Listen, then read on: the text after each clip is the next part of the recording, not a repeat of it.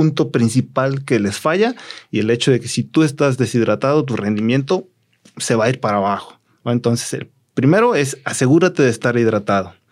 Segundo, asegúrate de estar consumiendo la suficiente cantidad de nutrientes antes, durante y después de tu, entrenamiento. Bueno, pues bienvenidos a nuestro episodio del día de hoy. El día de hoy tenemos un invitado muy especial. Gustavo, ¿cómo estás, Gus? Muy bien, Canigo. Muchísimas gracias por la invitación. Qué placer. Qué bueno que ya por fin ya habíamos platicado algunas veces eh, de que te echaras la vueltita y qué bueno que, ya se dio. Este, para la gente que no conoce a Gus, eh, especialista en nutrición deportiva, entonces el día de hoy vamos a tocar algunos temas relacionados eh, a toda la parte de nutrición y deporte y cómo podemos resolver a lo mejor algunos mitos urbanos que existen ahí por medio de, algunos, algunos temitas. Bueno, Gus, eh, para iniciar, para que conozca un poquito más la gente de ti, ¿cómo es tu inicio con, para empezar con el deporte? Porque pues quiero pensar que antes de tomar la decisión de que fuera nutrición deportiva, pues tenías algún tipo de relación con el deporte. ¿Cómo es esa relación con el deporte? Prácticamente mi relación dentro del deporte entra directamente, bueno, yo lo tomo directamente a la parte del gimnasio. Anteriormente estuve o fui parte de la tercera división del TEPA, este, en más en, en, cuanto a la parte profesional del deporte, digamos que ese fue mi primer acercamiento, pero después ya fue más de lleno desde entonces hasta la fecha en el área del, del fitness, del culturismo, de la parte del trabajo de gimnasio.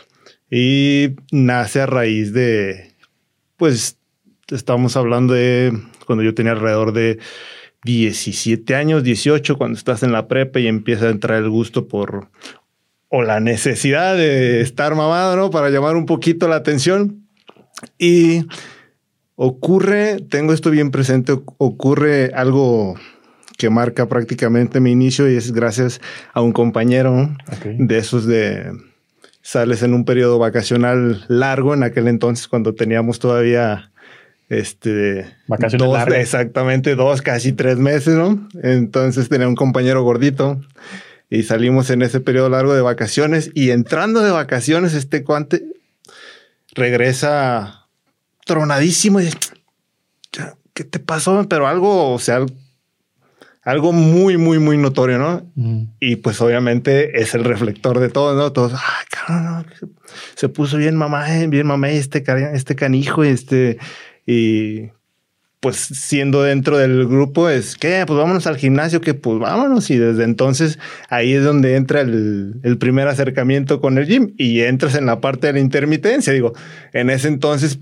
pues también no, no, no tienes tanta lana o a lo mejor pagas un mes y dejas ir otros dos, tres meses y luego vuelves otro mes y así, ¿no? Entonces, este, pero siempre fue recurrente donde sí dejabas dos, tres meses, pero volvías, ¿no? Y esa es una. La otra es que físicamente, o sea, empezabas a entrenar un mes, dos, y tu físico te daba. Entonces, pues era parte de la motivación, ¿no? Que también hay físicos que por más que le das años y años y no responden, no responden y ese es también un factor donde dices, pues como que esto no es para mí. Y en mi caso, o sea, pasar de trabajarlo pues poco y a lo mejor no tan bien estructurado, porque sabes que llegas generalmente a un gimnasio y pues hace esto, esto, esto, esto, pero es muy al azar. Y muy empírico. Y muy empírico, sobre todo. Entonces, mi cuerpo respondía bien y, y pues te empiezas a motivar, ¿no? Van pasando los años y este empieza a tener un poquito más de poder adquisitivo, ya tienes la capacidad de poder pagar el gimnasio durante más tiempo y te empiezas a meter y empiezas a hacer el círculo de amigos del horario en el que vas. Y en aquel entonces empieza también a surgir esta cuestión de las redes sociales empieza a seguir instructores de, en ese, en ese entonces comenzamos a seguir es muy conocido en la parte del fitness, Alberto Sevilla. Y yo me ponía en contacto con él y él le preguntaba cosas y ya me decían, no, pues es que así o así, ¿no? O si la pregunta era como muy extensa, me dice, léete este libro. Ok. Y ya te, me empezaba a meter, ¿no? Y lo que yo veía en las redes sociales, lo que igual muchos uh, hacen actualmente, es ver, no sé, ves un ejercicio, ves la recomendación de alguien, ah, pues vamos a irlo calando, ¿no? Entonces, como muy, mucha gente les gustaba entrenar conmigo, ya, pues ahora le vamos a hacer así, ahora le vamos a meter por acá, ¿no? Y empieza a leer, oye, ¿por qué no te, no te metes a estudiar nutrición? ¿Por qué no estudias esta parte? Ya, pues a lo mejor, ¿no? Y, y empieza ahí la, la, espinita después por... Mmm, creo que esta también es una parte como muy... ¿Cómo decirte? Como te empiezan a hacer el interés y empiezas a almacenar información así al azar, a lo mejor todavía no tienes ni la formación, pero tienes el interés de buscar aquí y allá. Y empecé a comprar libros de, relacionados con nutrición, con el fitness, antes de que yo entrara a, estudiar nutrición, ¿no? Y empezaba, ya, ya empezaba a recopilar información, tan, tan, tan, tan, tan. Y entonces, y seguía la insistencia, ¿y por qué no estudias esto? bueno, pues, eh, venía en ese entonces, estaba estudiando contaduría. Entonces, primero me hago contador, salgo de la carrera de contaduría y luego, pues, ¿y ahora qué? En contaduría, pues realmente, pues no, realmente no. No sentiste esa motivación. No hay esa motivación, no hay ese interés. Y cuando sales de la universidad empiezas a buscar o a, tocar puertas, pues no las hay. Entonces, como empieza a pasar el tiempo, ¿no? Y como ya no te metes en esta parte, pues en, sobre todo en la parte de la contaduría, sea, saliste con un título, pero si no sigues preparándote, o sea, quedas obsoleto. Dejaste de ser contador. Si eres contador porque tienes un título, pero el conocimiento o es la capacidad de resolver problemas ya no las tienes. Entonces pasó contaduría y pues dentro del fitness, dentro más metido todavía, pues vamos a hacer trámites a nutrición. Pega y desde entonces te puedo decir que no ha habido un mes o una semana en la que yo esté tratando de jalar información de, de todo, ¿no? De seguir trabajando. De seguir eh, un diplomado, un curso, una certificación, este, ahorita las maestrías y todo el tiempo estás buscando, no sé, ves un, un curso, no sé, que te llama la atención o que conoces a algún maestro donde te gusta la forma en la que enseñas, tiene un curso y, ah, pues vamos viendo a ver qué me enseña, ¿no? Y terminas uno y a veces, es más, a veces empalmas dos al mismo tiempo. Y es parte de la motivación y del gusto que tienes, de la pasión que tienes por lo que, por lo que estás haciendo. Y luego, si a eso le sumas que lo que vas aplicando también va generando resultados, pues es una motivación todavía doble, ¿no? Entonces siempre estás con el objetivo de buscar y ahora qué más te doy, qué más te hago para que sigas generando cosas diferentes que a mí me da la satisfacción que tú tengas resultados, que tú ganes, que tú tengas éxito, porque de manera... Se ve reflejado tu éxito. Exactamente, ¿no? A lo mejor tú estás atrás, tu atleta es el que brilla y te toca estar atrás, pero no hay bronca. O sea, ves satisfactorio para ti. Esa, es tu satisfacción. Entonces tú encontraste la parte autodidacta antes incluso de, de, entrar a la parte de nutrición. O sea, porque empezaste a buscar por ti mismo, empezaste a buscar libros, empezaste a buscar información y eso fue lo que te fue llevando de alguna manera a, la parte de, nutrición deportiva y en este caso pues motivación. Algo que me queda brincando es cuando tú estabas eh, en esa etapa de, adolescencia en la que tú empiezas a ir al gimnasio, me comentas que pues era intermitente porque pues como nos ha pasado a todos de, estudiambres, pues habrá un mes que puedas este ser asequible de, tu mensualidad y habría otros que no. ¿Qué hacías cuando no puedes ir al gimnasio? ¿Por qué lo sustituías?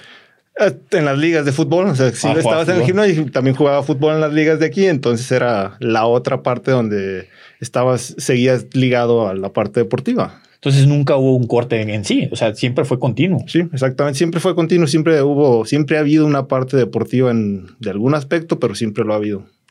Sí, no, y, creo que pues, el primer aspecto que nosotros tenemos al momento de llegar a un gimnasio, pues es como lo decía anteriormente, la parte empírica, de que llegamos y pues es un desconocimiento total, que pierna. Por primero te lo, te lo definen por el, día de pierna, el día de, de espalda, el día de... El lunes de pecho. El lunes de pecho, o sea, y ahí siempre, creo que desde que me acuerdo el lunes es de pecho y el jueves, este, incluso martes y jueves a veces de, de pierna, y al miércoles y viernes. Repetidas, dice. Ajá, y la típica de, lo hemos platicado muchas veces, el 4 de 12. Exactamente, 4 de 12 para todo ya. 4 de 12 es la receta de, de, de cualquier entrenador.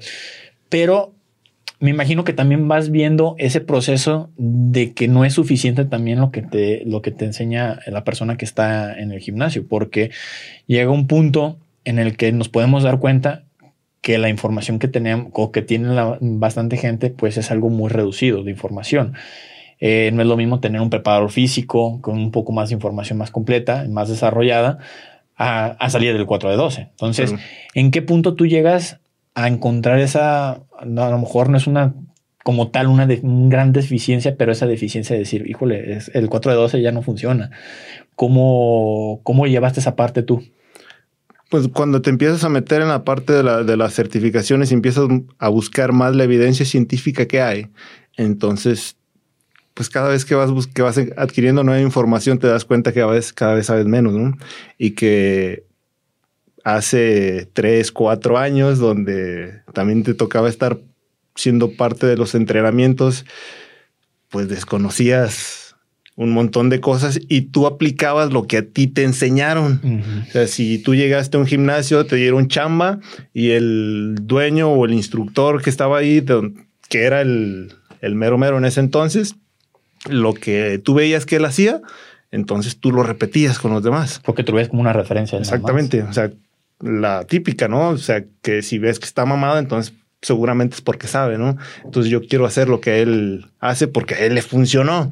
Sin embargo, pues ahora sabemos que no necesariamente es así, sino que hay una estructura que se debe de ajustar de manera individual a cada una de las personas, porque cada persona respondemos de manera diferente y tenemos objetivos totalmente diferentes. Entonces, si hablamos por parte de la, del armado de un plan de entrenamiento, mejor tu prioridad en la parte muscular es el pecho, pero conmigo es la espalda, o contigo son los bíceps, pero conmigo son las piernas. Entonces, con base en eso es ahora donde va más destinado la parte del entrenamiento, ¿no? Donde este es mi músculo primario, este es mi secundario y estos son importantes, pero ahorita no me interesa crecerlos y ahorita nada más solamente los vamos a mantener. Porque te basas en la antropometría del deportista. Exacto. O sea, en la sí, en la, antropometría o bien en la parte.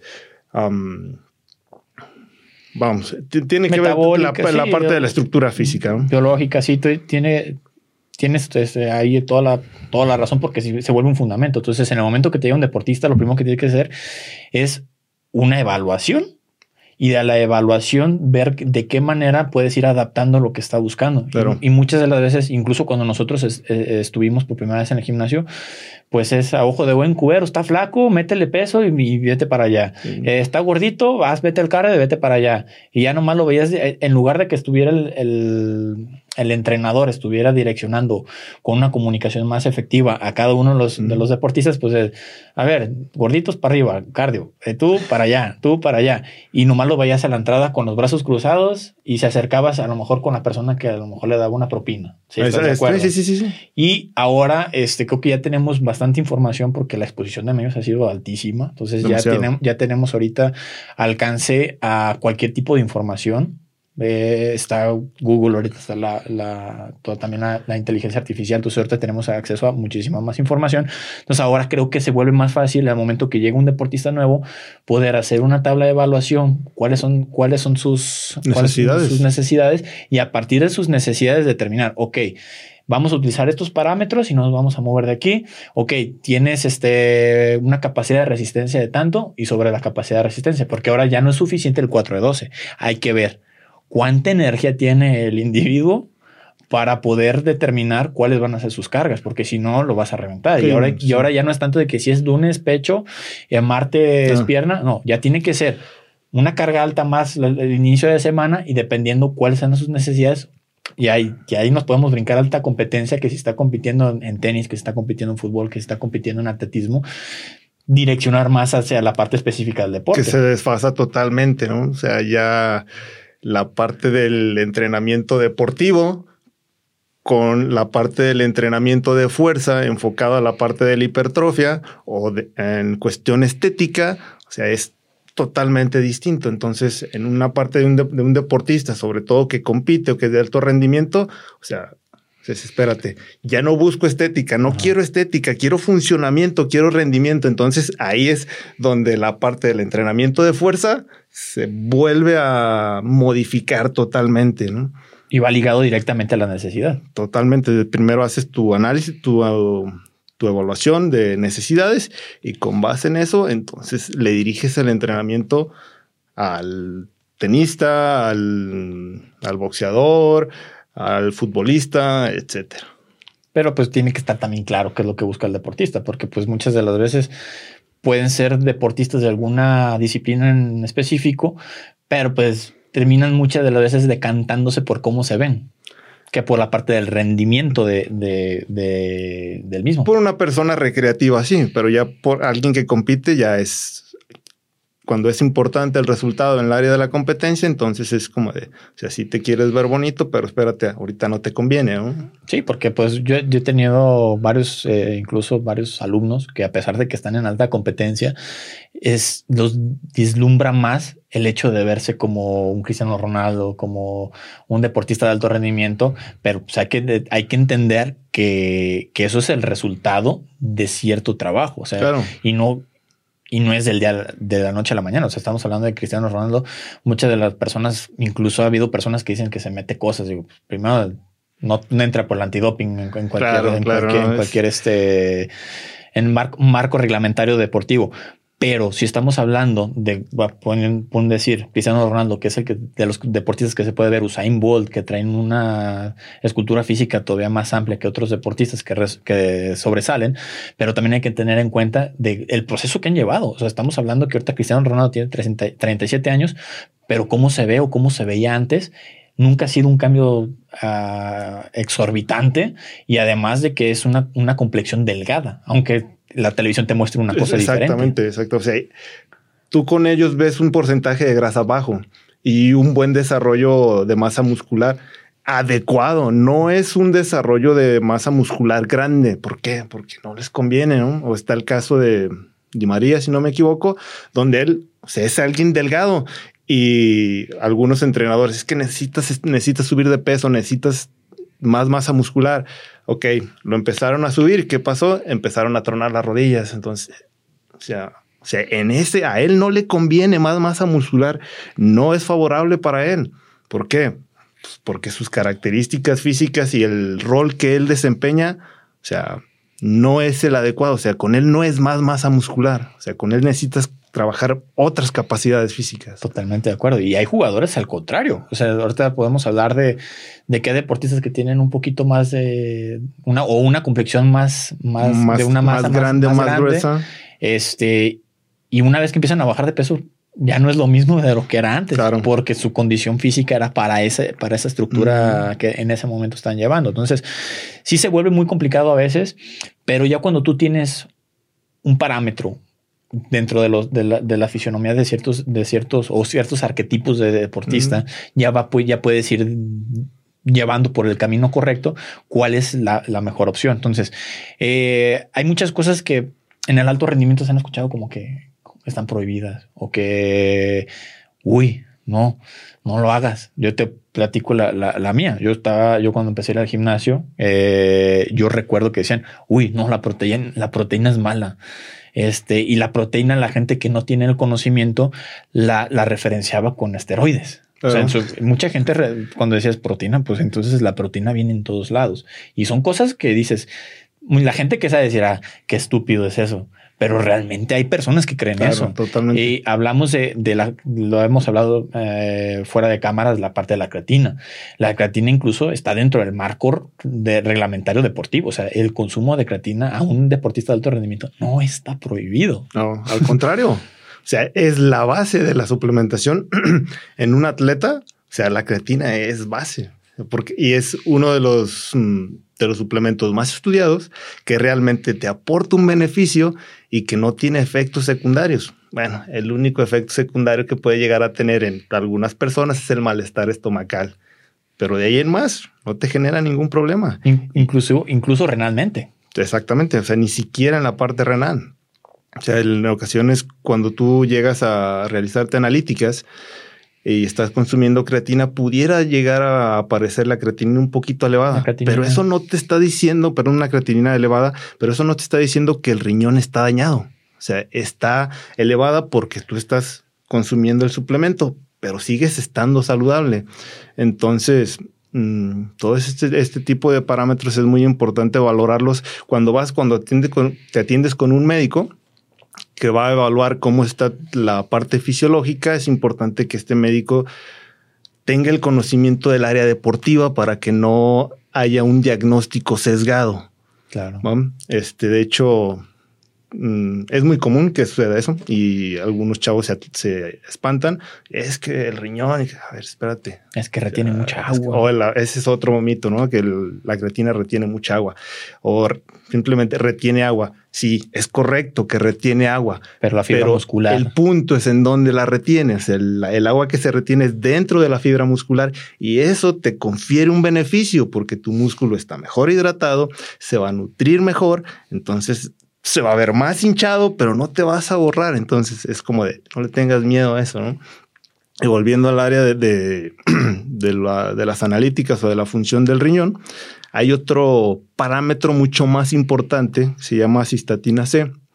Cuando tienes dudas si tu riñón está jodido, vas y mejor eh, verificas esta proteína y esta no se altera con el entrenamiento o no se altera con la toma de suplementos, si este parámetro está normal, tu riñón está bien. Si está alterado, entonces sí preocúpate, pero si no, o sea, no hay ningún problema. Entonces, también está esa parte, este, inclusive el hecho de que tú estés entrenando, también altera varios parámetros que pudiera estarte diciendo, no sé, es que sabes que tu hígado este, no está funcionando bien o está irritado. O sea, eh, sí, pero no. Sea, porque tú ayer entrenaste duro y hoy en la mañana fuiste a hacerte análisis. Entonces, es, tus parámetros van a salir alterados, pero no quiere decir que estés mal. Es un efecto del entrenamiento. Sí, como el hecho de comer carne roja antes de un examen de, de, de sangre, o sea, un examen de sangre. Pues te va a salir totalmente disparado ciertos parámetros. Puede llegar a modificar algunos parámetros. De un día para otro. Por eso se les recomienda, por ejemplo, cuando van a hacer exámenes, que los hagan en ayunas, para que no tengan que ver referencias. Si les piden un examen de orina, que sea la primera de la mañana. O sea, cierta, ciertas situaciones que ya más vienen en, laboratorios que son los que, los que se encargan de hacer ese tipo de pruebas. Si entrenas y si eres un atleta que hace pesas o practica algún deporte donde las cargas de entrenamiento son elevadas y te vas a realizar una, una analítica, la recomendación es no me entrenes ni tomes nada tres días antes de, para que los parámetros no salgan alterados. Sí, totalmente de acuerdo. Y volviendo al tema de, de ahorita tocamos el tema de la, de, la creatina, pero tomando el tema de la proteína, que es algo que también es de, no, ¿cómo estás tomando un bote de proteína? ¿Cómo, cómo puede ser que estés tomando tanta eh, proteína cuando si tú comes atún o, o si tú comes esto? Pero creo que va relacionada directamente con la necesidad del cuerpo, qué tanta proteína necesita. Exactamente. De hecho, el cálculo de la proteína que tú necesitas cubrir en un día va con base en, el, en tu peso. Entonces, dependiendo de qué peses, de cuánto peses y del parámetro de las, de las dosis que quieras utilizar, se decide si es necesario que tú utilices una proteína. Bueno, esa es una de muchos otros criterios que puedes tomar para poder decidir si necesitas una proteína o no. Pero en sí, una proteína en polvo es casi igual que si comes pollo, que si comes carne, que si comes este huevo, atún, pescado, etcétera. Siguen siendo proteínas. Cambia un poco en cuanto a sus propiedades, ¿no? Por ejemplo, en la parte de una proteína en polvo, pues lo que te aporta principalmente es los aminoácidos, quizá un poquito de grasa y algo de carbohidrato, ¿no? O en ocasiones no tienen carbohidrato, ¿no? Pero en una proteína animal, o sea, tienes igual un poco de carbohidratos, tienes tus aminoácidos, pero aparte tienes un poco de vitaminas y es el extra. Algunas, eh, algunas vitaminas o proteínas que son muy importantes, que a lo mejor el polvo no te lo da. ¿va? Pero por eso es evalúa si ves que si necesitas o que no, o si es necesario que lo metas o no, es indispensable, no, puedes cubrirlo con pura comida, sí, pero en ocasiones las cantidades de comida que tienes que consumir para tu objetivo llegan a ser muy copiosas o muy grandes, entonces ahí es donde el polvo llega a ayudarte demasiado porque es algo que se digiere muy fácil es en poca cantidad, entonces bajas la cantidad de carne, metes el polvo y ahí ajusta, ¿no? Y ahí es donde entra el, donde estos tipos de suplementos te aportan algo o te ayudan al proceso, al objetivo, ¿no? Pero el mito de las proteínas te van a dañar, pues no. Tiene que haber un exceso sobre exceso. Todo en exceso hace daño. Y un exceso realmente muy importante para que una proteína te llegue a dañar, tanto sea en polvo como sea en carne o en cualquier alimento de origen animal. Sí, porque de hecho ahora volviendo al tema de la creatina, la creatina lo, lo que hace es eh, evitar ese tipo de un, consumo alto para poder obtener la creatina de la misma alimentación, porque la misma alimentación puede tener creatina, las carnes rojas. Pero pues yo lo estaba viendo hace, hace tiempo. Si haces la comparativa de los 5 gramos de creatina, ocupas comerte una vaca.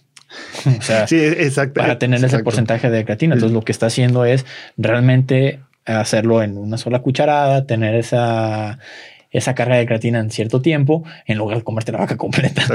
Sí, porque no, no podrías, pues en este tipo se justifica cuando ya la cantidad de alimentos ya no, exorbitante. Por medio de alimentos ya no la puedes llegar a cubrir o no es tan fácil cubrirla.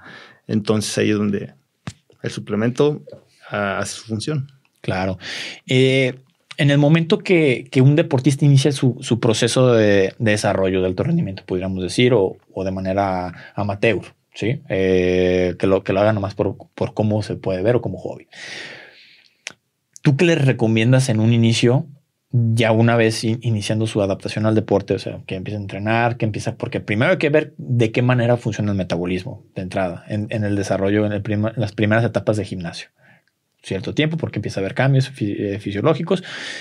¿Qué les recomiendas tú a uno de alto rendimiento, digamos atletismo? ¿Qué le recomiendas tú en cuestiones de, sistemas para mejorar su sistema energético?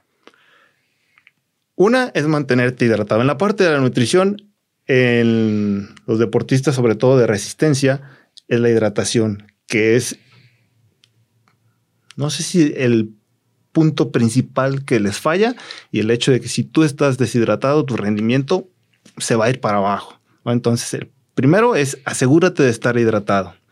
Segundo, asegúrate de estar consumiendo la suficiente cantidad de nutrientes antes, durante y después de, tu entrenamiento. Aparte del deporte, el perientrenamiento es bien importante porque también tiene que ver con tu de que si tú rindes o no. En la parte energética, sabes que si, por ejemplo, si tu entrenamiento es muy largo, o sea, si tú te comes un plátano, no sé, o una barrita donde te aporten 30 gramos de carbohidratos y tu entrenamiento dura dos horas, pues, o sea, a la mitad vas a estar fundido. Entonces, el poder cuantificar o tener bien manipulado toda esa parte nutricional es clave en, la, en, el, en el deporte y sobre todo en deportes de resistencia. ¿no? De ahí la, la ingesta de carbohidratos es, es primordial. ¿no? aunado nuevamente con la parte de la hidratación. Si nos brincamos al área del trabajo del gimnasio, o sea, y eres nuevo, pues primero es, vas en una fase de adaptación donde el volumen es muy bajo. Porque aunque tú estás acostumbrado a cargas de entrenamiento, de resistencia, de potencia, etcétera, si el de entrenamiento de fuerza te va a dar un estímulo totalmente diferente.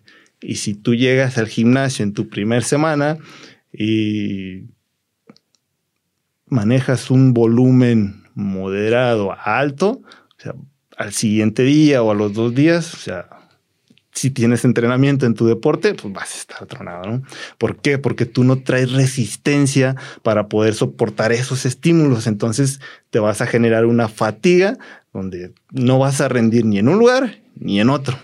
Entonces ahora es, vamos con un, eh, volumen bajo, una intensidad baja, porque vamos sobre primero vamos a, ver cómo, vamos sobre el periodo de adaptación, vamos viendo cómo responde tu cuerpo. Volvemos a lo mismo, no todos responden de la misma manera. Habrá quienes se recuperen mejor de un entrenamiento a otro o inclusive hay quienes se recuperan mejor de un músculo que de otro. Entonces, con base en eso, es entrenas así.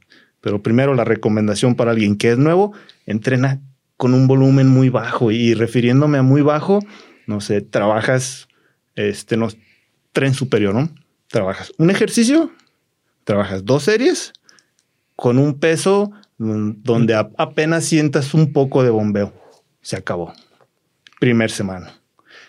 Conforme van pasando las semanas, entonces el volumen y la intensidad va incrementando, pero de inicio es tranquilo, no, quieras sentir ese eh, como el ese ardor, sí, sí, sí, de que no, no rápido, pero la hinchazón de que sí lo trabajé, ¿no? Eh, si no duele, no funciona. Exacto, es el famoso si no duele, no funciona. Entonces es como de tranquilo. No, ya conforme va pasando el tiempo, pues lo vas ajustando a, las, necesidades. Sí, sí, sí. O sea, vas, vas soportando cada vez más trabajo. O sea, ya lo que obviamente ya lo que lo que trabajaste fisiológicamente a las dos o a las tres semanas tú ya tienes que tener la capacidad de soportarlo sin ningún problema. Entonces el mismo cuerpo te va a ir pidiendo, ya puedes más. Entonces, con base a esa adaptación o mm, le llaman más comúnmente como estancamiento, que el estancamiento no es malo, de hecho es un parámetro donde te dice, o sea, ya lo controlaste, ok, ve con un poco más. Y así sucesivamente. Ahí, este, en la, fase en la que tú empiezas a entrenar, después de la fase, la fase de adaptación, en la que tú empiezas a ver esa fase de estancamiento, ¿qué se recomienda de, bebidas o de suplementos que te mantengan un, nivel de, resistencia más alto y que tu nivel de fatiga se reduzca, además de la creatina, que tú otras cosas pudieras llegar a referenciar como, como un apoyo al suplemento? Refiriéndome a una persona recreativa o... digamos, una persona de alto rendimiento, en la, en la, cual llega la fase de estancamiento, donde ya llegó un nivel este, estable y este, a lo mejor quiere aumentar su rendimiento, pero a la vez también quiere acortar los tiempos de recuperación. Ahí en la parte de la suplementación puedes beneficiarte, además de la creatina, tenemos la betalanina y tenemos la citrulina, que son dos eh, suplementos que no son doping y que los puedes utilizar y te puedes beneficiar de manera muy importante de ellos. También está la cafeína, por ejemplo, es otro plus. También no es doping y también te da un plus en la parte de la resistencia y la fuerza. Ok, y la cafeína pues la podemos encontrar en muchísimos alimentos, no nada más, no nada más en el café, porque de hecho eh, yo duré un tiempo eh, entrenando incluso con mate y el mate trae un nivel de cafeína mayor al, de la, del café. Vaya la, que se supone que por el nombre de café cafeína, pero el mate llega a tener, o el té de mate o algunos tés llegan a tener un nivel de, cafeína más altos. Eh, se recomienda mucha cafeína, se recomienda durante, antes, ¿cómo, cómo, cómo ves tú que sea mejor eh, la, aceptación física hacia, hacia la cafeína?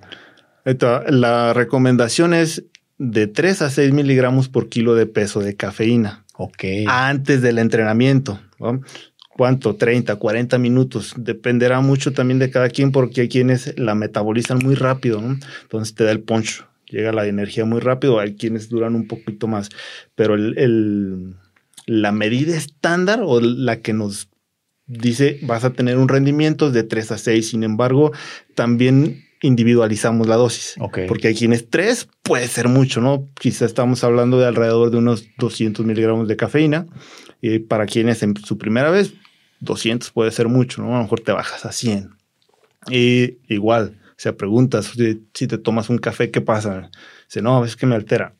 Si tú le si un café que aproximadamente te va a aportar sobre unos 60 miligramos, si tú le metes 100, obviamente le va a empezar a generar problemas, ¿no? Y habrá quienes te soporten la dosis top o un poco más, ¿no?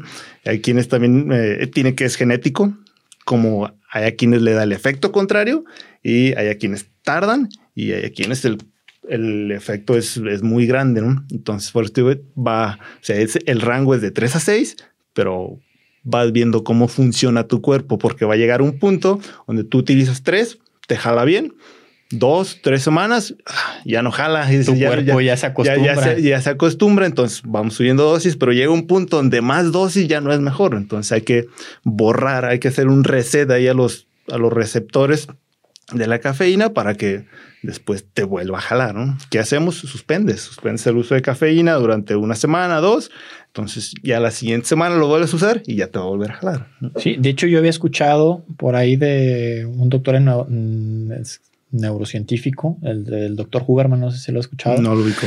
Y él habla mucho de del inicio de la mañana no utilizar la cafeína. O sea, estamos hablando de una hora y media para que los receptores este, adapten primero la adenosina antes de la cafeína, porque si no llegan los primeros dos receptores, agarran la, cafeína y no dejan que, que, que la adenosina se, se, vaya a los receptores. Entonces, de esa manera, este, él, comenta que llega un proceso que cuando tomas café muy, en la, muy, muy temprano, al puro levantarte, pues llega el bajón al mediodía.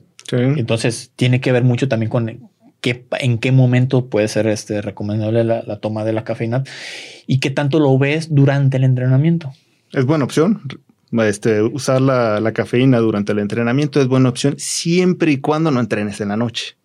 Sí, pues no vas a Estamos hablando de si eh, entrenas después de las 5 de la tarde, ya la cafeína, o sea, lo ideal es que no te beneficies de ese suplemento porque es más importante que duermas. Entonces, de ahí en más, desde las desde la mañana temprano, que te vas a, te vas a ir a entrenar temprano, es lo puedes utilizar hasta las 5 o 6 de la tarde. ¿no? E inclusive hay una teoría que individualiza el uso de la creatinina con la parte de, las, de la cafeína, con la parte de las mujeres, donde si se encuentran sobre la etapa de sobre la etapa ovulatoria, o sea, de los 14 días hacia adelante, eh, la metabolización de la cafeína tarda más tiempo. Así de que si estás durante esos días, lo ideal es que a las 5, no, que a las 4 o a las 3. Porque si no, Porque si no va, el aclaramiento de la cafeína va a durar más tiempo y no vas a dormir. Entonces, pero son cuestiones digo, que se van individualizando persona a persona. Sí, pues cada, cada cuerpo es totalmente distinto y la, la respuesta a cada uno de, de, los nutrientes o de, la, en este caso de las proteínas o de los suplementos, pues va dependiendo de la fisiología del deportista. Tocaste un tema ahorita, también yo creo que viene siendo muy importante, la parte del descanso. ¿Cómo, ¿Cómo ves, además de que la importancia que tiene el descanso sobre el entrenamiento, ¿Cómo lo ves tú también sobre el mismo entrenamiento? O sea, porque hay mucha gente que quiere entrenar de lunes a domingo a full y no descansa. Y luego se, se acuesta tarde y se levanta temprano. Entonces no tiene esa etapa de, de descanso y de sueño relativo que te puede ayudar a, a, beneficiar, porque pues, también tiene mucho que ver con el impacto que tiene sobre el entrenamiento. ¿Qué, qué, opiniones tú tienes acerca del, del, descanso sobre el mismo entrenamiento? Bueno, es bien sabido que el descanso es base, es crucial para que te puedas desarrollar de mejor manera. El hecho de que no descanses más, tu rendimiento va a ir a menos y por ende se va, el objetivo va a tardar más en llegar o simplemente no vas a llegar o lo primero que va a suceder va a ser una lesión. ¿Por qué? Pues, como bien lo dices, tus tejidos no se están recuperando. Entonces, el crecimiento que estás buscando, en el caso de si buscas hipertrofia, pues no se va a dar, ¿no? En cuestiones de otro deporte, si eres maratonista y estás logrando ahorita, no sé, tus kilómetros sobre abajo de cuatro minutos, sobre cuatro minutos, un día que no dormiste, pues no los vas a llegar, ¿no? Entonces es como de, este, tienes que dormir sí o sí, ¿no? Tienes que garantizar de que tu descanso hablando del sueño, o sea, tiene que ser de calidad y además el descanso entre entrenamientos también tiene que ser, tiene que ser el ideal. Y a esto le pegamos la parte de la nutrición. O sea que la nutrición va, también te va a ayudar a que esos descansos sean de calidad. ¿Por qué? Porque la, la comida te aporta nutrientes que hacen que tu cuerpo sintetice hormonas para que tú puedas dormir mejor, para que tú te puedas recuperar más rápido.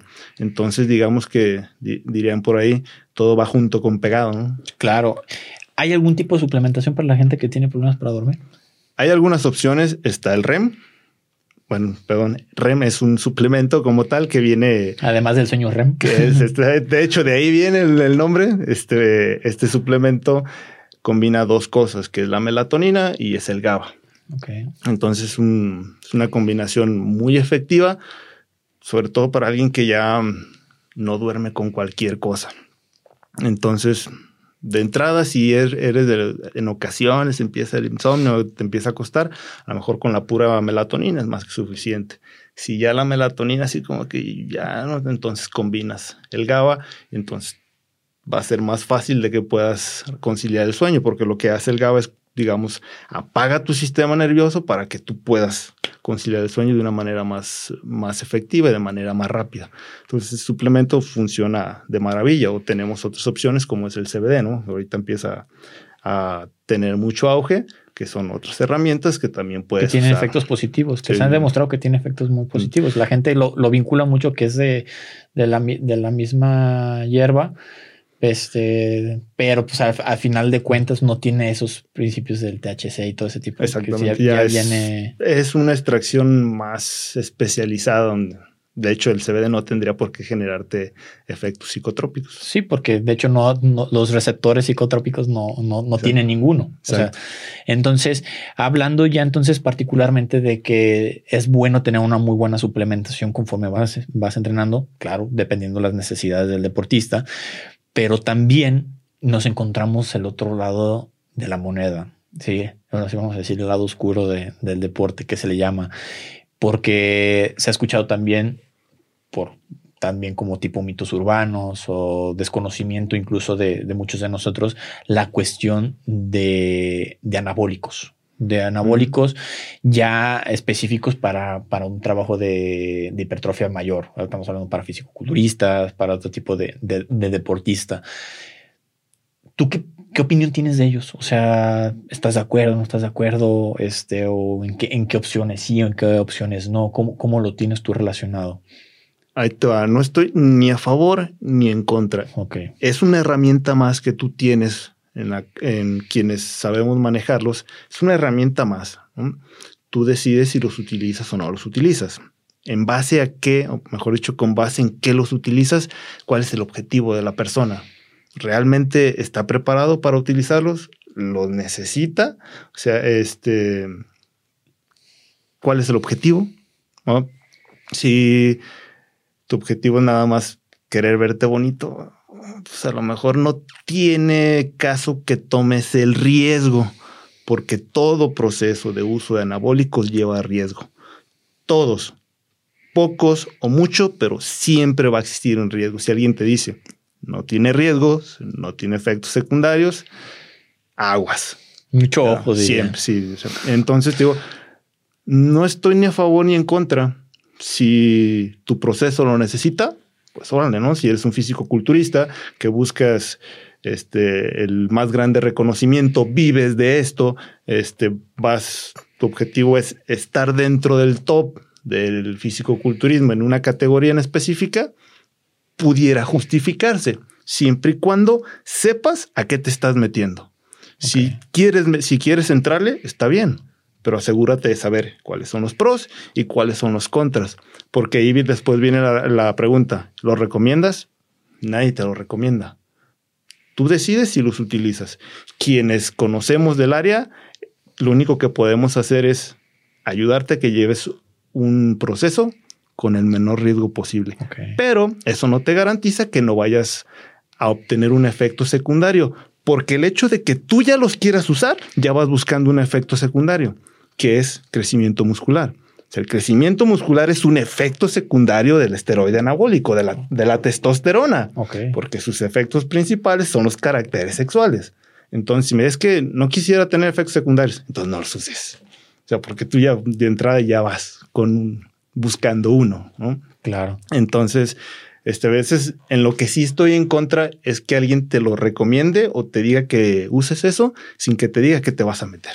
Ok. O sea, ahí sí es donde, o sea, o sea, no, no lo hagas porque las personas, a pesar de que no son conscientes a lo que se van a meter, hay un montón de gente que si tú le dices una, van a creer que dos, si una jala, dos es mejor.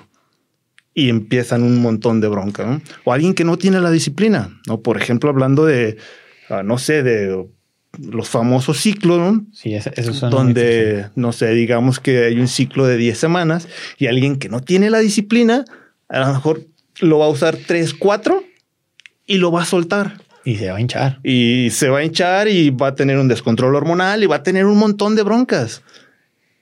Entonces, vas a terminar perjudicando a la persona más allá de ayudarle. Entonces, quien llega conmigo y me dice, oye, ¿qué onda? ¿Va? Pero hay Ojo esto, esto, hay esto, esto, esto y esto. Algunos de los efectos eh, secundarios que pudieran ser de, los que pueden tener una afectación negativa, ¿cuáles serían? Por ejemplo, en el caso de los hombres, el mayor riesgo es la ginecomastia, que es el seno como el pezón o el pecho como si fueran de mujer. Ok. Ese es uno de los, de los más temidos, ¿no? Que lo puedes corregir con una cirugía. Va. Otro efecto secundario que quien sea que los utilice es la suspensión del corte del, le llama del eje hormonal, que va desde el cerebro hasta los testículos. Tu cuerpo deja de producir testosterona de forma natural. ¿Por qué? Porque tú ya se la estás metiendo de manera exógena. Entonces tu cuerpo dice, pues ahorita no produzco, ¿no? Entonces, mientras que le estés metiendo, bien, pero ya una vez que lo quitas, tu cuerpo puede tardar meses o años en volver a reactivar ese eje. Pero mientras que eso sucede, este, si eres hombre, tu libido sexual está por los suelos, tus erecciones o no hay erecciones o realmente este, son muy deficientes, no tienen la, dureza necesaria y, y eso te empieza a generar frustración y un montón de inseguridades. Este, ahora, eh, también pudiera ser padre, por ejemplo, eh, metes la testosterona y tu libido se va arriba y andas como, como burro en primavera, ¿no? Entonces, eso también puede llegar a generarte un problema. ¿Por qué? Porque te puede llegar a meter en un montón de broncas, ¿no? Y que andes aquí, allá y para arriba y para abajo, pues, también te puede generar problemas.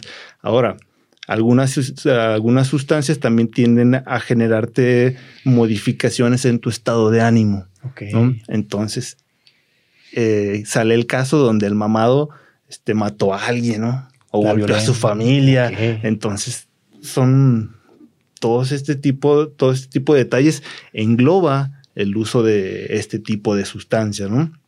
Y entonces, también está el caso del acné, este, la cuestión de, de la disminución del volumen de los testículos, em, la caída de cabello, este, el adelgazamiento de la voz, el crecimiento del corazón, el incremento del colesterol, el riesgo cardiovascular. Creo que son demasiados riesgos que sí deberá de tener presente la persona que, está buscando acelerar, acelerar, ese proceso de hipertrofia por medio de, algún anabólico esteroide. Y, está, y estamos hablando de los hombres. Ok, a ver. Porque también se vuelve interesante con las mujeres, ¿no?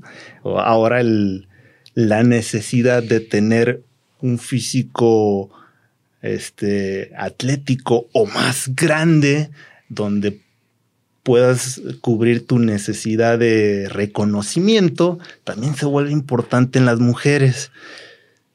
Y pues con ellas en ocasiones los efectos son irreversibles, como en el cambio de la voz, como en el crecimiento del clítoris, principalmente, donde todo este, este tipo de cuestiones te llegan a, generar inseguridad y un montón de malestares. Entonces, como ya no se vuelve tan chido tener unas piernas grandes y unos glúteos grandes, donde todos te digan, ah, no, qué chido, ¿y cómo le haces? Sí, sí, pero si sabes lo que le costó, a lo mejor esa parte no está tan padre, ¿no? Y también es, es muy común utilizar, utilizar este tipo de sustancias con las chicas y que les generan un montón de broncas. Digo, este tipo de cuestiones llegan todos los días al, consultorio y es como, sí. Mm. Les han dado a lo mejor la instrucción correcta, les han dado la información correcta. Eh, es que es, mm, volvemos a lo mismo. Muchas de las veces es, usa esto porque a mí me funcionó. O usa esto porque tomé un curso y en el curso me dijeron que estas sustancias son para mujeres. Entonces, donde, ah, es, es, donde dices, no, ¿por qué? ¿Por qué? O sea, ¿cómo? ¿Cómo se acercan también a cualquier persona que no tiene el conocimiento? Si estás mamado y tú les dices que, que con eso se van a poner igual, lo van a hacer. Entonces, si no eres consciente de la responsabilidad que tú tienes por el hecho de, tener ese físico y porque la gente crea en ti, tiendes a cometer muchos errores y a que las demás personas hagan lo mismo que tú y cometan muchos errores. Entonces, es, es todo un tema, ¿no? De hecho, te platico un caso de un camarada de gimnasio. Estaba interesado en este tema, ¿no? Y me dice, ¿sabes qué? Llevo toda una semana eh, investigando y viendo videos y y no, o sea, él, él sentía que ya sabía. Dije, no, mi hermano, no tienes ni idea del mundo de información que existe. Con relación a. Con relación a, para que tú realmente quieras, te sientas o creas que sabes, hay un mundo de información que ni te imaginas, ni te imaginas. O sea, todo lo que tú tienes que controlar o tener siempre presente antes de decir vas a usar esto por tanto tiempo este, con tantas dosis, etcétera, es todo un show. Y dentro del proceso, todo cambia. tú tienes una teoría, pero conforme va el proceso, esa teoría tienes que ajustarla a para acá, para allá, aquí sí, aquí no. Eh, irse ajustando. Sí, sí. Entonces es, es todo un show muy interesante por el por lo que puedes lograr en el área del culturismo, pero son sustancias que tampoco son ajenas en los demás deportes, ¿no? Entonces... No, incluso pues ahorita es un tema también la cuestión de, los marcos reglamentarios deportivos a nivel mundial que lo hemos visto que si traía clenbuterol la alimentación y que si tenía tanto porcentaje de clenbuterol que muchas de las veces pues es algo que ya viene de manera ya viene en la, comida y que no lo haces con, con la intención de. Pero pues a final de cuentas está dentro del marco regulatorio y ahora sí que pues hay que también tener control de dónde vas a comer, de dónde vas a llevar tu alimentación, porque también estás comiendo en tal lugar, en tal lugar, en tal lugar, en tal lugar, hablando de la parte de competencia profesional, hablando ya de la competencia profesional, pero de ahí sí está bien delimitado, eh, digo, o bien limitado la cuestión de, de, parámetros para ayudarse para la parte de rendimiento deportivo. Pero también es bueno como deportista tener en cuenta que sí se puede utilizar y que la cafeína es buena y que la creatina es buena y que tener una suplementación correcta y tener un nutriólogo que realmente sea deportivo, porque también hay mucha diferencia, y lo veo yo, entre una persona que está relacionada directamente al deporte con las necesidades del deporte a alguien que nada más lo es de manera clínica, que a lo mejor no tiene el contexto de ciertas situaciones como lo puede generar el deporte, que no digas que, que no sabe, pero no tiene la experiencia que, puede llegar, a tener una persona que está involucrada el deporte. Son dos mundos diferentes. O sea, la nutrición clínica y la deportiva son dos mundos diferentes que ni siquiera podemos decir que van de la mano, porque son dos cosas totalmente diferentes. Y si hablamos del alto rendimiento, con mayor razón. Con mayor razón, porque yo algo me ha tocado ver, este, pues en el proceso que inicia uno, para la parte deportiva, ¿estás de acuerdo? Pues es de manera empírica. Para empezar, entonces te acercas a un nutriólogo porque dice nutriólogo, ¿va? De entrada. Entonces dices que me hago una dieta, etcétera. Luego te das cuenta que hay tipos de nutriólogos. Y luego que dentro de ese tipo de nutriólogos también está, pues desafortunadamente, el que no tiene el conocimiento como el que sí tiene el conocimiento. Entonces de ahí también parte mucho de, de poder encontrar a la persona adecuada. Porque eh, en mi proceso me tocó ir con muchas personas eh, especialistas en, nutrición deportiva, sin embargo había quienes sí tenían específicamente a ver cuánto es el gasto calórico que está llevando tu entrenamiento. Entonces yo como preparador físico, yo le podía llevar una línea de el lunes va a tener una carga de tanto de, en cuestión de calorías, el martes de tanto, el miércoles de tanto, el jueves es un trabajo así. Entonces ya no es nada más como un nutriólogo ponerle en el 1, en el 2, en el 3, de como parámetro parámetro, es decir, nivel de esfuerzo del 1, nivel de esfuerzo del 3 y que le, muchas de las veces hay nutriólogos que bajan una tablita de Excel que no saben ni siquiera de dónde es o si están correctos los cálculos y a ver, ¿qué tanto ejercicio del 1 al 10? No, pues el 5, ¿no? Pues a ver, como que más o menos hacer ejercicio, entonces ya lo vincula y, y te saca una fórmula que realmente no es la, no es la adecuada. Y luego, pues existe también el nutriólogo que sí tiene una cuenta eh, exacta o, o, más, más allegada a la necesidad de consumo de, de calorías. Entonces, ya, ya a partir de ahí, puedes tomar una, una puede ser más exacto con, con, las necesidades del deportista y no nada más por el simple hecho de ser nutricionista, este, tener un, vínculo directo con ah, el, tu nivel de esfuerzo es de tanto. Y yo creo que, yo pienso que esa parte del yo creo que no entra. Tiene que ser todo es específico, todo es, todo, es, todo es científico. Yo te, yo te hago un comentario en una cuestión. Eh, yo cuando empezaba en la preparación física, era eh, pues uno, uno cree de entrada que, ciertos, que ciertos aspectos es la ejecución de los entrenamientos, la ejecución de cómo haces la planificación, qué día, qué día toca qué, qué. Pero la parte más importante es la del gasto energético. Es la del gasto energético y que realmente entiendas la composición biológica del deportista para que puedas determinar cuáles son sus cargas, cuáles son sus, cuáles son sus, sus, trabajos y todo se va de una manera científica. Claro. ¿Por qué? Porque todo es, todo de alguna manera, si tú haces una fórmula para hacer un programa de entrenamiento, en mi caso, tiene que ser algo exacto. Entonces, creo que tiene que haber esa correlación con la parte de nutrición y que no nada más llegan, a ver, estás en la tablita del 1, en la tablita del 5 y vámonos para acá, cuando realmente tienes que tener un conocimiento también, a lo mejor más generalizado la parte de la preparación física como nutricionista, para que sepas vincular el, gasto calórico y no sea de yo creo que, sino que sea algo específico, que sea real. algo lo más exacto posible.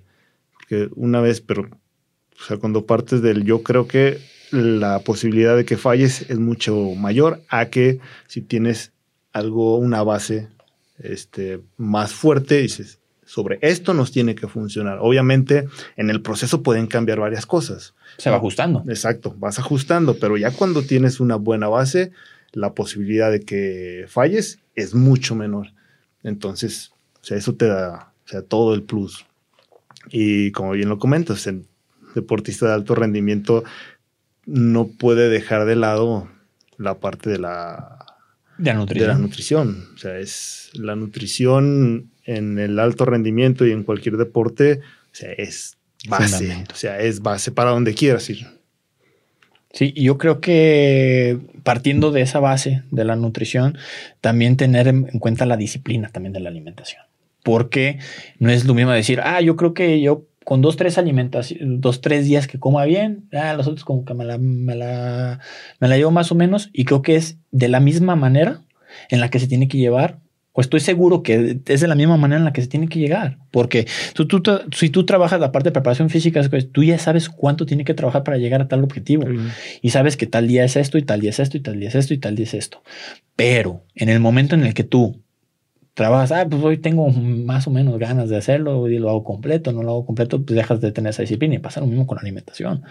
¿Cuántas personas no te han de haber preguntado Oye, los domingos sí le puedo echar al, al, panqueo, sí le puedo meter a los tacos. O... Y a lo mejor los tacos y el panque como quieras. O sea, la parte del alcohol es, oye, este, un tequilita, o sea, si eres deportista, o sea, el alcohol, déjalo fuera. Ni siquiera con la copita de vino, oye, pero es que una alcohol es alcohol. O sea, es, si eres deportista, el alcohol no puede estar dentro de tu régimen cero. O sea, en el alcohol tiene que estar afuera. Sí, y, muchas de las veces las personas no lo entienden. Y platícanos un poquito las afectaciones negativas que tiene el alcohol para que la gente las escuche. Entonces, por ejemplo, en la parte del alcohol, una de las primeras afectaciones va a ser la deshidratación que te va a ocasionar. Ya habíamos dicho que la, hidratación en el deportista es básico. Entonces, si te pusiste una peda el fin de semana, o no sé, por ejemplo, no sé, el viernes y el sábado y tú compites el domingo, juegas el domingo, o estás destrozado. La esa es una. La otra, tus niveles de, testosterona bajan. Si eres alguien que busca crecimiento muscular, no lo vas a tener. La testosterona te ayuda a la recuperación, o sea, que es algo que tampoco vas a tener.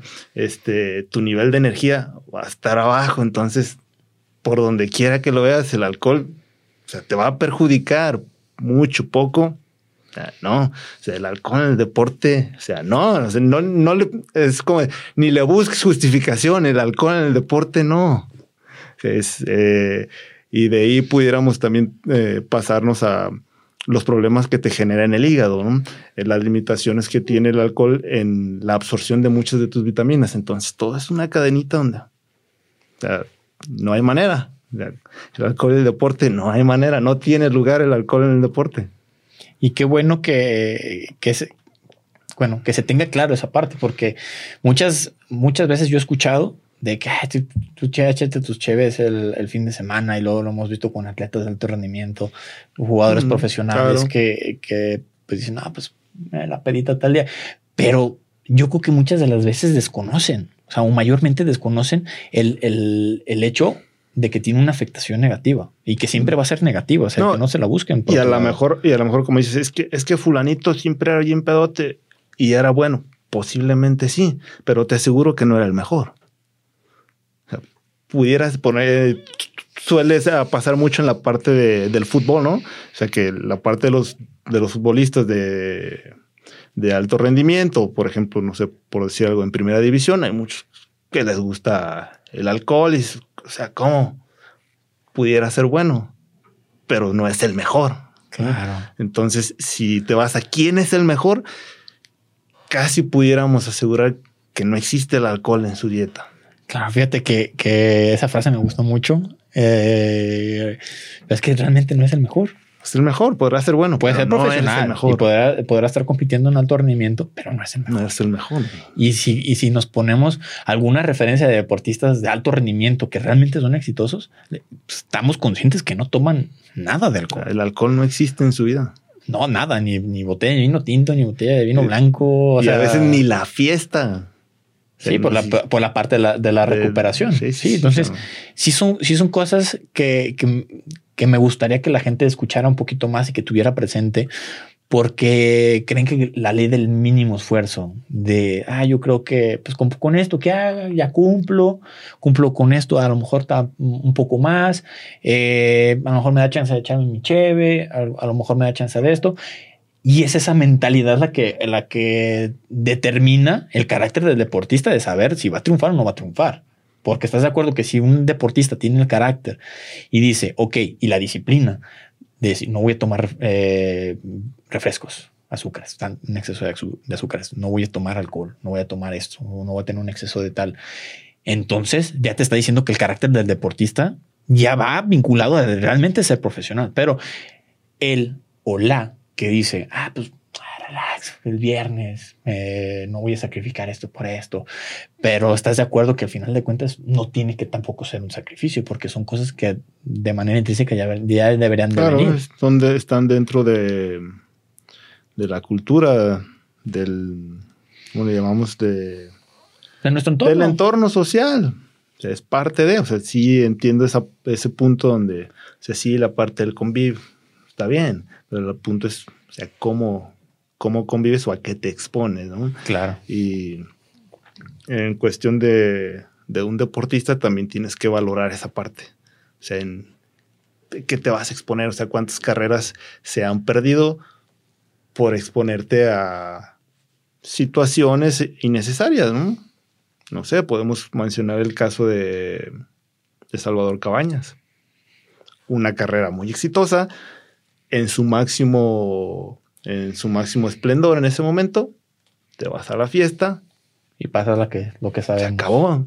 Donde, o sea, si eres un atleta de alto rendimiento, o sea, es, deberías de estar durmiendo a lo mejor en ese momento, ¿no? O sea, estar recuperándote para los... Eh, para las actividades del día siguiente o de la siguiente semana. Tienes, tienes todo un proyecto deportivo de a lo mejor de un semestre. Entonces, no te, no te expongas a donde sabes que te puede mandar al carajo todo. Sí, y todo y una carrera completa se puede ir al carajo. Todo. Cuestión de si estás alcoholizado un choque, de que puede pasar cualquier cosa por lo general y más ahorita en la situación en la que vivimos en México, cualquier lugar donde haya fiesta, hay un peligro por medio latente. Dígase lo que se diga. Por ejemplo, tú que te dedicas a la parte de, tu equipo de fútbol, ¿a poco le das chances de que se vayan a jugar a los parques cascaritas?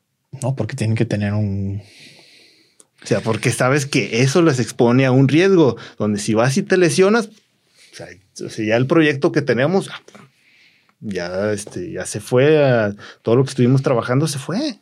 ¿Por qué? Pues por la calentura de, ¿no?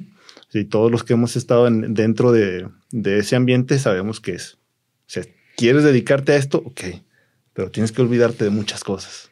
Claro. Y creo que, bueno, partimos otra vez a, a, a qué es la parte de la disciplina porque yo trabajo con muy poquitos deportistas en la región, trabajo más con deportistas de alto rendimiento fuera del país. ¿Por qué? Porque también el, el entorno es muy distinto al que vivimos aquí, incluso aquí mismo en la ciudad. Y el mismo hecho de, hacer un plan de entrenamiento. Oye, el plan de entrenamiento tal eh, cuesta X cantidad. Oye, pero ¿por qué tan caro? Ah, porque es exactamente, es exactamente. Y es realmente lo que tu cuerpo necesita. Y es realmente la parte científica de todo el proceso que tú tienes que llegar para llegar a tu objetivo. Ok, no lo quieres hacer o sí lo quieres hacer, pero todo va a determinar de la disciplina que le pongas a eso porque puede costar un peso, dos pesos, tres pesos, cuatro pesos, cinco pesos, pero todo va a relacionarse al final con cuánta disciplina tú cuentes para poder llevar a cabo ese proyecto de, trabajar cierto tiempo para, para, para un... lo hemos visto en películas. Oye, pero es que X personaje, Christian Bale, no, que se puso bien flaco, lo que se puso bien mamado, y lo que se puso bien gordo, lo otro es que se puso bien mamado. Entonces dices, y tienen sus preparadores físicos, pero los deportistas hacen tanto la parte nutricionista o de nutrición eh, y a la parte de, preparación física hacen exactamente lo que les están diciendo porque quieren llegar a su objetivo. No es, pues más o menos, pues más o menos vas a tener un resultado. Pero si haces realmente tu trabajo, entonces a mí me ha costado esa parte aquí. con el, con el interno. O sea, si quiero un programa de entrenamiento, ok, vale X cantidad, lo pago. Pero al final, no, pues no funciona. Sí, pero pues te la pasaste comiendo pan, te la, te la pasaste sin hacer nada la, semana, que esta semana no, que porque X, aquí estamos acostumbrados mucho a, a, poner este, de todo. Ay, es que esto, ay, es que esto, ay, es que lo otro. Entonces siempre tenemos un algo un pretexto para, para, poder salir. y, hay que entenderlo, así como el alcohol no tiene cabida, los pretextos tampoco tienen cabida. Siempre, que llegan con alguien conmigo a consulta, que es que, oh, es que vengo motivado, es que si quiero. ¿Está bien? Y les pregunta así, ¿para qué lo quieres? Y es donde... Eh, es que la, el objetivo, la meta responde al ¿para qué? Claro quieres piernas grandes, quieres poner, quieres tener un físico estético. ¿Para qué? Entonces es como de, no, pues es que para mí, para verme y sentirte bien. Y vuelves a preguntar, ¿para qué? Y eh, si, no tienes un para qué lo suficientemente importante, que la mayoría de las veces el verte y el sentirte bien, pues son objetivos, son motivos que... Cliché. Sí, usted, ok, está bien. El punto está que el verte y el sentirte bien, mm, ese deseo lo vas a perder en... Es fugaz. Cinco días. Entonces, un proceso donde yo te dije, tienes tanta grasa y nos va a llevar quitarlo cinco, seis, siete meses. Si tú quieres verte bien, pues no lo vas a lograr porque lo, lo vas a, en el primer fin de semana, lo vas a soltar. ¿Por qué? Que ese para qué que tú estás buscando no es lo suficientemente importante. Por eso hay que buscar objetivos medibles. Un, motivo importante, un para qué importante. Si el para qué es, es lo suficientemente fuerte, lo vas a conseguir. No sé, por ejemplo, uno de los para qué es importantes son las apuestas. Si sabes qué, este, vamos a apostar. Eh, llegar a tal objetivo. Llegar a tal objetivo, ¿no? O lana, ¿no? Por ejemplo, que que sea representativo. Entonces, el hecho de no querer perder, o sea, es, ya es un motivo donde, o sea, sabes que si lo sueltas, pierdes. Entonces, eso te mantiene agarrado. Y pues, estamos hablando de la parte de, de una apuesta, ¿no? Y puede, puede ser una competencia, donde la competencia o el resultado de la competencia es importante para ti, entonces tienes un para qué. Entonces, va a ser más difícil de que el, es, que así estás bien, es, para qué haces dieta, eh, o ya estás muy delgado, qué sé yo, o cualquier, mm, cualquier comentario de una persona externa que no tiene tu mismo objetivo, va, a querer hacer, te va a tambalear, va a querer jalarte, ¿va? Y otro es fenómeno que, que ocurre entre los círculos es que una persona que empieza a hacer fitness, pero está dentro de un círculo de un montón de personas que no es fitness y que no le interesa hacer, pero te empiezas a salir, entonces de manera inconsciente te van a empezar a sacar. Digo, te van a empezar a jalar. ¿no?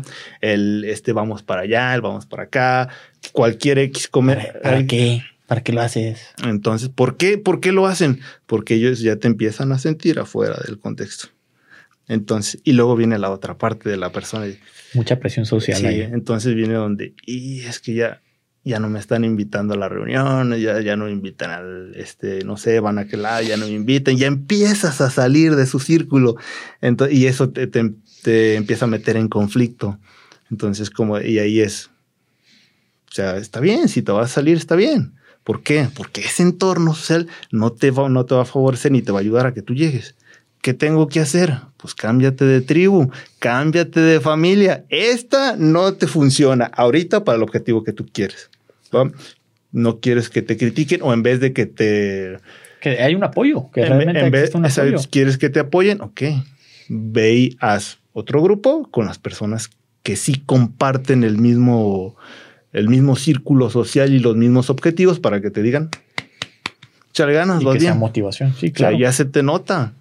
Claro, porque muchas veces también el hecho de que es perceptivo, de que la persona eh, percibe y es que no estoy creciendo, es que ya no me veo. Cuando la otra persona sí lo puede percibir, oye, oye, estás, estás yendo a entrenar, pero no, es que me sigo sintiendo igual, es que me veo igual, pero hay que también entender que hay un proceso de adaptación y que hay un proceso en el que tu objetivo va a tardarse X tiempo y no, y no dejarlo nada más porque, ah, es que yo creo que me veo y se da mucho en, las personas narcisistas y, mucho más, eh, eh, hablando de en la, cuestión de, hombres y de mujeres. De que hay mujeres que no, pues nunca van a estar contentas con, cómo se ven y se vuelve algo que digo realmente perceptivo cuando sí puede haber algunos cambios significativos, pero la percepción que tienen sobre la belleza es diferente a la percepción que tienen sobre su, mismo cuerpo. Entonces, al final de cuentas, hagan lo que hagan, nunca van a estar conformes. Y el otro punto es que también nos gusta presumir los resultados, ¿no? Quizá, ¿no? Y en ocasiones, es que lo logró en un mes, lo logró en cuatro semanas, en cinco semanas, y entonces... ¿Tan rápido? Yo quiero cuatro semanas tan rápido. ¿Cuánto eh, cuesta? y llega a suceder pero hay muchas cosas de por medio, de por medio para, que eso suceda, ¿no? Y muchas de las veces son personas que ya tenían años entrenando, pero llegan contigo, le ajustas la alimentación y el entrenamiento y Su, cambio, su cuerpo cambia rapidísimo, pero porque ya tenían todo un proceso atrás, solamente había que estructurar la alimentación y enfocarlo hacia un objetivo. ¿no? Suele pasar, pero no pasa con todos. Con alguien que este, en tu vida has hecho ejercicio, difícilmente ese tipo de cambios se van a dar. Claro. Ahorita tú cómo ves el hecho de, de la innovación tecnológica y dentro de la innovación tecnológica que podemos ver gadgets, que podemos ver este, sistemas de, de, medición más exactas para la parte de alto rendimiento, para la parte nutricional. Este, ¿Tú cómo ves el impacto ahorita en inteligencia artificial.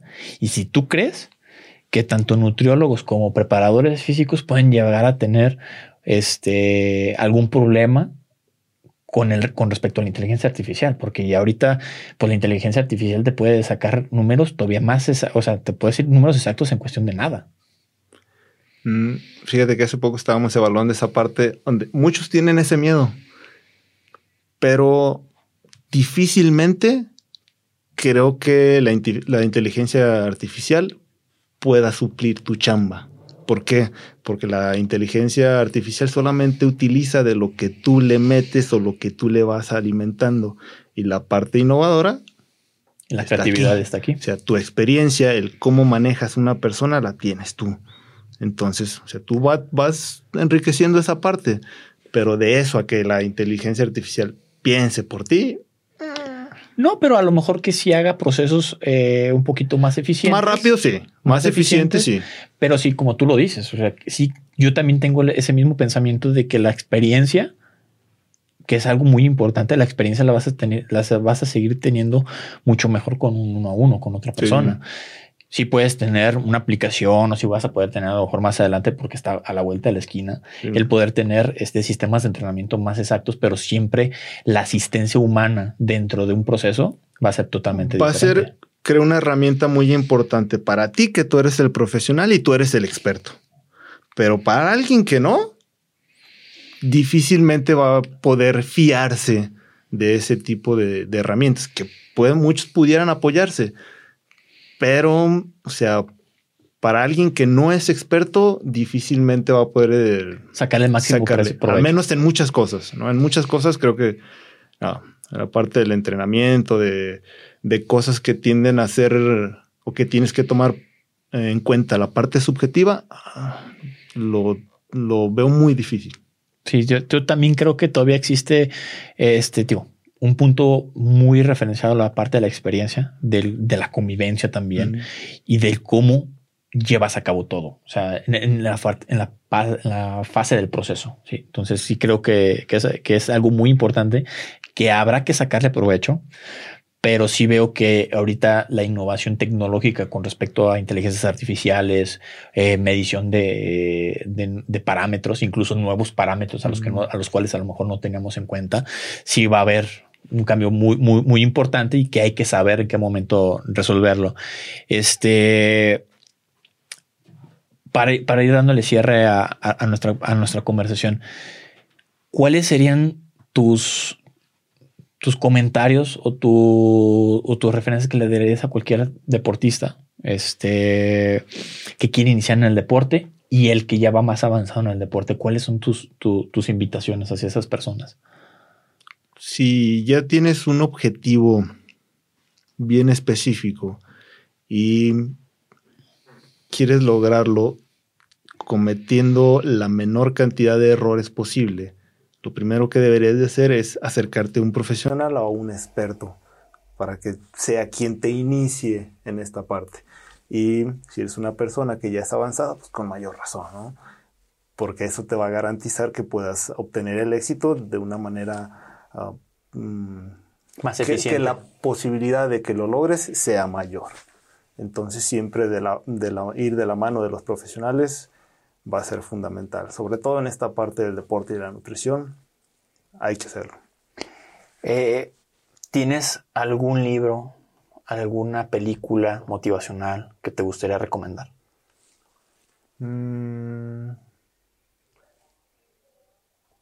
les voy a recomendar un libro que se llama Hábitos Atómicos, que habíamos platicado, de él. Y me voy con este libro porque esta parte de, la alimentación, del fitness, del deporte, tiene que ver con hábitos. Entonces pueden apoyarse de las herramientas y de las, de las sugerencias que da este libro, que son realmente totalmente recomendable ese libro, totalmente recomendable. Este, sí, ese sí, incluso recomendación mía. ¿Y alguna película? Y en cuanto a películas, no tengo una película como tal ahorita presente. en mente, presente que ah, pero el libro sí, del libro sí se van a poder apoyar James Clear, está buenísimo, buenísimo ese libro y creo que de hecho ahorita lo estamos, yo lo estoy implementando desde hace tiempo y he hecho lo posible por acercarme lo más posible a, a mejorar esos hábitos porque pues a fin de cuentas no, no nada más en la parte deportiva sino en la parte del día a día. del día a día está está está muy muy muy bueno y el cómo dejar también los malos hábitos. Este Gus la verdad me dio mucho gusto tenerte aquí. Creo que nos falta todavía una segunda parte para seguir sacando algunos otros temas importantes ahí. este conforme vayan vayan avanzando. Sin embargo pues me da gusto que hayas aceptado la invitación y dejar la puerta abierta para una, una segunda parte.